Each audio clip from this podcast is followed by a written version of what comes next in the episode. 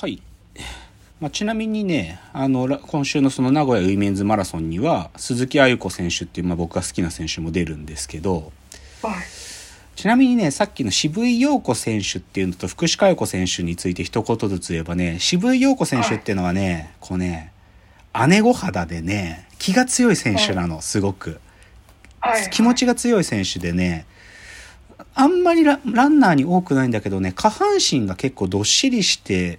る方で、でもその下半身がこう大きい、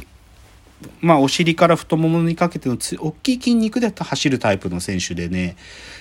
に21歳ぐらいで初めてマラソン勝ってるから相当早くからマラソンやって勝ってる人なんだよね。で、でか顔が可愛いから初めてフラフライデーされた選手なの。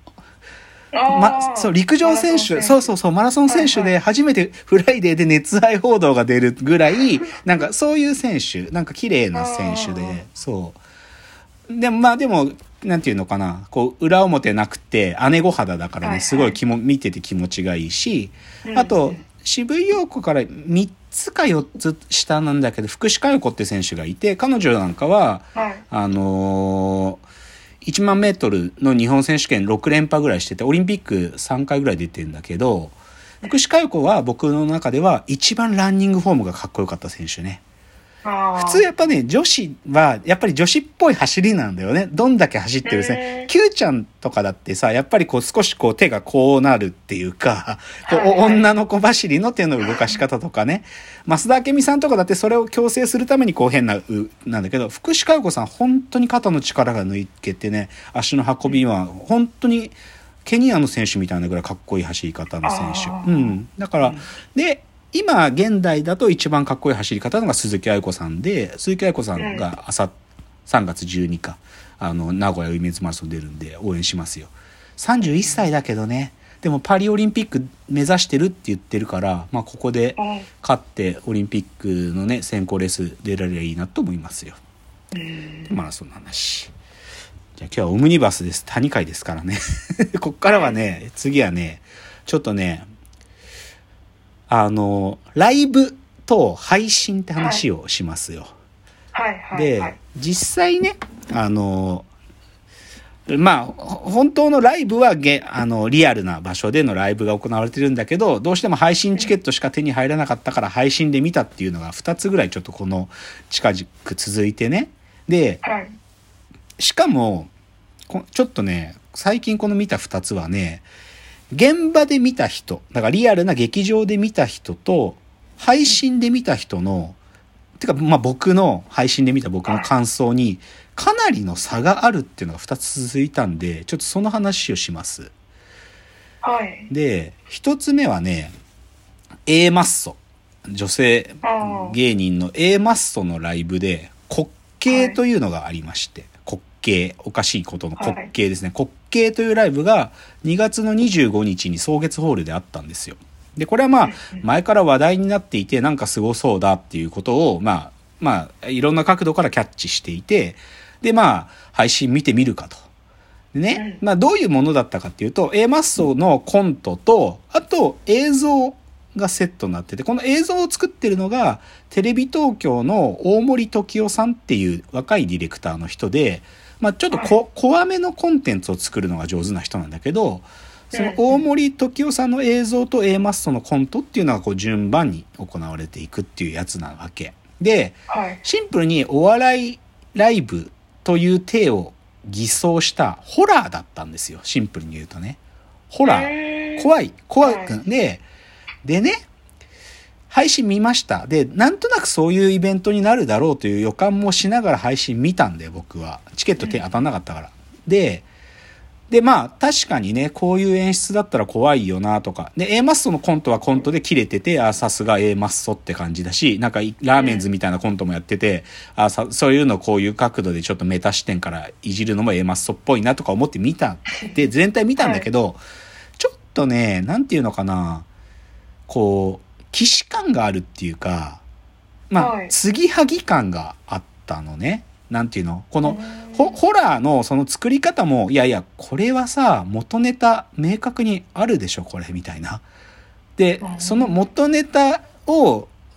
なまあ、あ明確にああるんだよね。なんかその、フェイクドキュメンタリーのホラーで昔あった作品のこれを完全にもう一回やってるだけだよね、みたいな感じなんだけど、うんで、配信を見てる僕は思ったわけ。なんだけど、はいはいツイッターとか見てる限りだと、超怖かったみたいな。泣いた。もう怖すぎて、ちょっとシャレになんないみたいな。で、でそれはね、まあすごい、ちょっとね、まあこれね、種明かしっていうか、ネタバレになっちゃうんだけど、シンプルに言っちゃうと、あるカルト宗教に、そのホラー、ホラー映像の方はカルト宗教に参加してるっていう、参加して、とんでもないことになってくっていう映像作品だったわけ。なんだけど、そのライブ自体が、でも、このライブも、そのカルト宗教の一部なんだっていう演出なのね、多分ね。うんうん。だから、事前にその、来場したお客さんに配られてるアイテムがあって、そのアイテムをつけてる自分自身も、うわ、だから参加したしたんだっていうことが、最後に明かされて、怖っみたいになる、すごい嫌な気持ちになる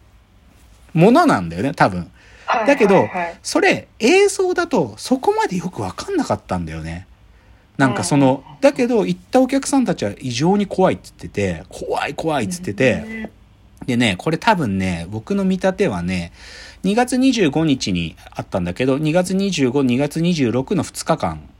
東京公演があって、で、多分3月の前半ぐらいに大阪公演があるんだけど、配信チケット買った人はね、アーカイブ期間が、今、アーカイブ期間がちょっと一瞬空いてるんだけど、3月の中旬から3月の終わりまで、ディレクターズカット版が見られるようになるのね。で、多分僕の読みはね、このさ、リアルなで体験した人と配信で体験した人のさ、この体験の差があるじゃない、うんその差の、ある意味この期間さ、え何があったのば現場でみたいなことを、この期間で煽られまくった上で、もう一回、その、ディレクターズカットでその差の部分を埋め合わせるようなはい映像に編集したやつを3月の真ん中ぐらいから出すんじゃないかなと思ってます。はあだから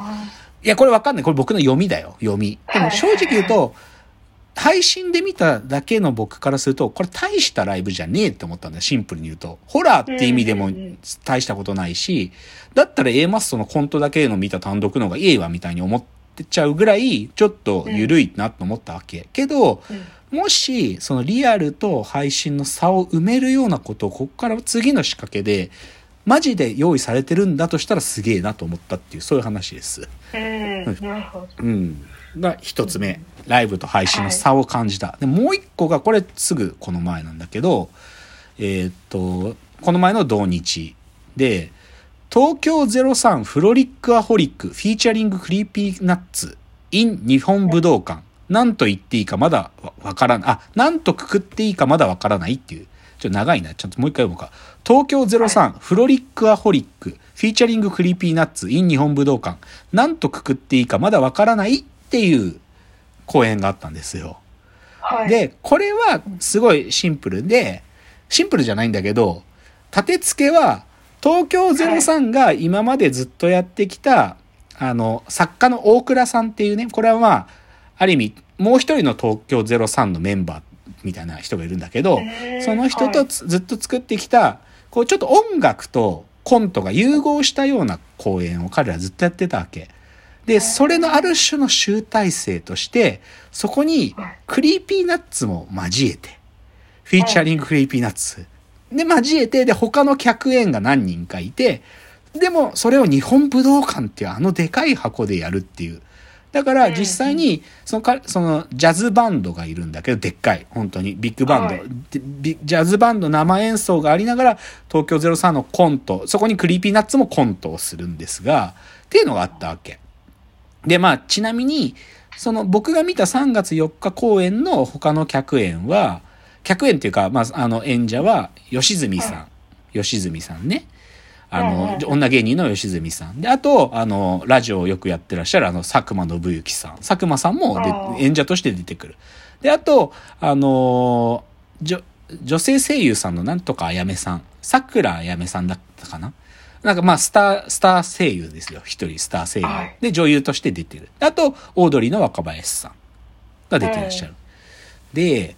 でね、これ正直僕、超楽しみだったけど、チケットは取れませんでした。だからまあしょうがない配信で見るかと。で、配信で見るかで、配信見てましたよ。3時間。で、正直ね、3時間半ぐらい、結構長い公演だったけど、うん。後半の3分の1が始まるまでずっとうーんと思ってた。なんか。うーん、え？これ、大丈夫か？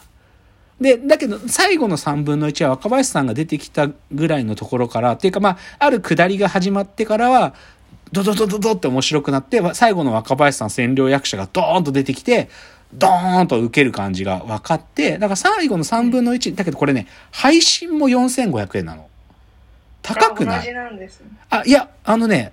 実際の武道館のやつはね、8000円、9000円する。ああ、なるほど。うん。でも、配信4500円って相当強気の価格設定でしょ？で、だから、とその、本当にね、ま真ん中ぐらいまで、マジこれで4500円で切れるかもぐらい、僕は、うんえって思ってた、正直。で、はいでも最後若林さんが出てきて、ドカーンっていう一つの大きい笑いがあったんで、その最後で4000円分 OK かなみたいな。ね？それまで正直500円でもきついぜって思ってたんだけど、って思ってたのあ。なんだけど、これね、ちょっと二人くらい、じ現地に行った人とちょっと話す機会があってね、はい聞いたんですよ。そしたらね、すっごい良かったっていうわけ。で、で、こ、れ、何なんだろうって思ってて、ちょっとその、この、とフロリックアホリックの、今度はライブと配信の差の部分がどこにあったかっていうのをちょっと、それをちょっと僕考察したんで、ちょっとその話を少し次します。はい。